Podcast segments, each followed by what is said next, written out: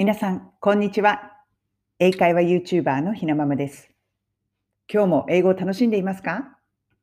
こちらのチャンネルでは、学校では教えてくれない便利な英語のフレーズを、海外生活のエピソードと一緒にイギリス・ロンドンから皆さんにお届けしています。今日のフレーズは、spot on。こちらです。これは、まあ、正確なとか、うん、的を得ているとかね、うん、その通りみたいな、ごもっともみたいな、あったりみたいな感じかな。そういう意味合いで使える、まあ、ネイティブがね、すごくよく使うフレーズです。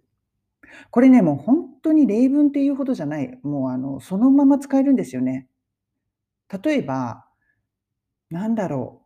まあ、何か荷物があって、これどれぐらいの重さだろうね、なんていう話をしてて、まあ、例えばね、2キロじゃないとか、2キロぐらいじゃないみたいなことを誰かが言って、測ったらそれがぴったりだったと。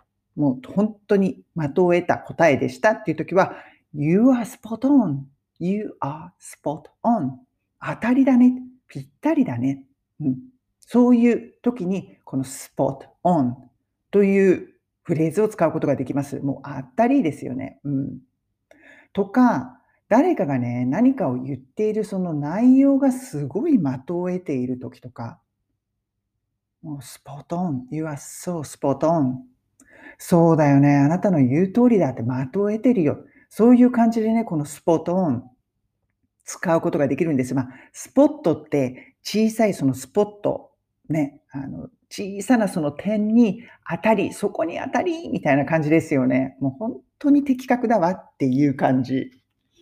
これね、なんで思いついたかというと、先日、まあ、それもね、ライブ配信の時にしてたんですけど、私はよくその名言を読むんですよね。好きだから。エモいのが。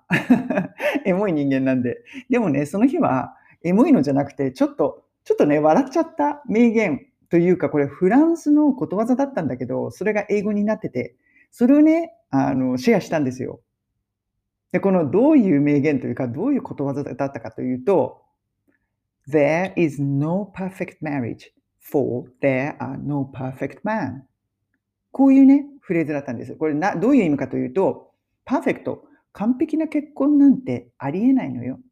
だって男は完璧じゃないんだから。っていうね、なんかこう、フランスっぽいことわざだったんですよ。私、これもう本当にフランス人っぽいなと思って。笑っちゃったんで、皆さんとシェアしたんですよ。そしたら聞いていた方の中で、なんかいろいろメッセージをね、送ってくださって、その時に、いやもう、あの、当たりそうそうみたいな、そうよね、そうよね、みたいな、そういうね、あの、返事が来たんですよ。そういう時に、あ、spot on, that, spot on. そういうね、言い方をするんです。あ、そうだよねって。それでね、思いついたこの spot on でした。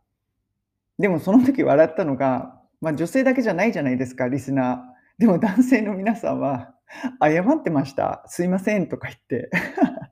男ですいませんとか言って。うん、なんか笑ったんですけど、うん、その時に思いついたこのフレーズでした。今日のフレーズは、spot on。的確なとか、その通りとか、うん、ごもっとも当たりみたいな、そういう意味で使えるフレーズを皆さんとシェアしました。それでは今日も素敵な一日をお過ごしください。